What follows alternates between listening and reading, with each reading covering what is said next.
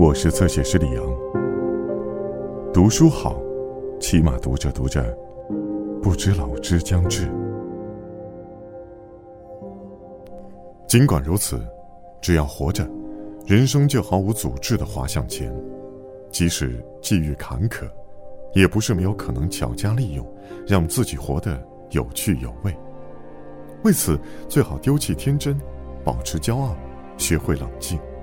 通过或多或少的努力，人们一定能够过上自己希望的生活。吉本巴纳纳，厨房。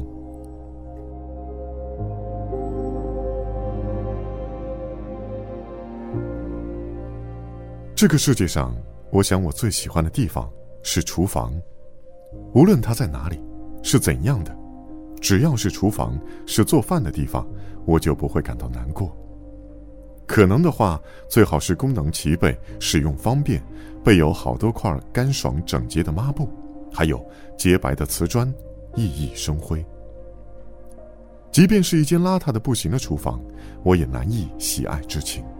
即使地面散落着碎菜屑，邋遢到能把拖鞋底磨得黑乎乎的，可只要异常宽敞就可以。里面摆放着一台巨大的冰箱。满满塞着足够度过一个冬天的食物。我倚在银色的冰箱门边，目光越过溅满油渍的灶台、生锈的菜刀，蓦然抬头，窗外星星在寂寥的闪烁着。剩下了我和厨房，这总略胜于认为天地间只剩下我孤单一人。委实疲惫不堪的时候，我常常出神的想。什么时候死亡降临时，能死在厨房里就好了。无论是孤身一人死在严寒中，还是在他人的陪伴下温暖的死去，我都会无所畏惧的注视着死神。只要是在厨房里就好。在被田边家收留之前，我每天都睡在厨房里。无论在什么地方，我都难以入眠，因此我搬出卧室。不断在家中寻找更舒适的场所，直到一天清晨，我发现，在冰箱旁睡得才最安稳。我，樱井美影，父母双双早逝，一直跟着祖父母生活。上中学的时候，祖父去世了，便只剩下我和祖母两个人相依为命。几天前，祖母竟也离我而去，这给我一记重创。这些曾活生生存在过的家人，一个一个消失在岁月里，最后只剩下我一个人留在这世上。一想到这些，就会觉得眼前存在的一切都是如此虚幻缥缈。这所房子，我生于此，长于此，而时间是这样无情的流走，如今，竟只有我一个人了。这念头，不断折磨着我。简直就像一部科幻小说，我进入了宇宙黑洞。葬礼过后的三天时间，我一直处在浑浑噩噩之中。过度的悲伤使我的泪水干涸，轻柔的倦意和着悲哀，悄悄向我袭来。厨房里闪着寂静的微光，我铺好褥子，像漫画里的莱纳斯那样，紧紧裹着毛毯睡下。冰箱发出的微微声响陪伴着我，使我免受孤独煎熬。我就这样度过了静谧的长夜，清晨来临了。我只想睡在星光下，我想在晨光中醒来，其余的一切都从我身边悄然划过，了无痕迹。可是我没法一直这样下去，现实。是残酷的。尽管祖母给我留了些钱，但这所房子一个人住还是太大太贵了，我不得不另觅住处。无奈，我买来房屋租赁方面的报刊翻看着，可是上面密密麻麻登载着的那些房子看起来都一模一样，看得我头昏脑胀。搬家可不是省心事儿，需要体力呀。而我既精神萎靡不振，又因没日没夜的睡在厨房的缘故，弄得全身关节酸痛，对任何事都是抱着一副无所谓的态度。这样的我，又如何能让大脑恢复正常运转？还要去看房，去搬运行李，去移电话线呢？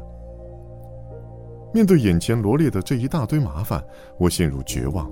我躺在床上辗转反侧，而正在这时，天上掉下了馅饼，奇迹悄然而至。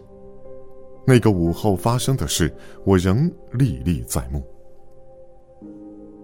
叮咚，门铃突然响了。那是一个半阴的春日的午后，我冷眼看着满地的房屋广告，满心厌烦。我想，反正都是要搬家的，索性着手把报刊用绳子捆扎起来。听到门铃声，我穿着睡衣样的衣服，慌乱地跑过去，然后不假思索地锁开门。站在那里的是田边雄一，前几天给你添麻烦了，我说。他比我小一岁，是个很不错的年轻人，葬礼的时候帮了我很多忙，听说跟我是同一所大学的。不过我现在已经休学了。不用客气，他说：“住的地方定了吗？还早着呢。”我笑笑。我想也是，进来喝杯茶吧。他笑了笑说：“不了，我还有急事，只是顺便过来告诉你，我和我妈妈商量好了，你到我们家来住，怎么样？”什么？不管怎么说，今晚七点先来我家一趟吧。这是地图。哦，我茫然的接过便条。那就说好了，我和妈妈都盼望着梅影你来呢。他笑起来，就站在我熟悉的玄关处，笑容是那么灿烂，而他的双眸也仿佛因此一下子变得距离我那么近，使我无法挪动我的视线。可能也是因为突然听到有人直呼我的名字的缘故吧。啊，那到时候就打扰了。说严重点，可能我是着了魔吧。可是他的态度是那么酷，使我能够信任他，也如同着魔的人一样。我眼前的黑暗中出现了一条大道，一条光芒四射的、确确实实的光明之路。于是，我做了这样的答复。他说了声再见，笑着离开了。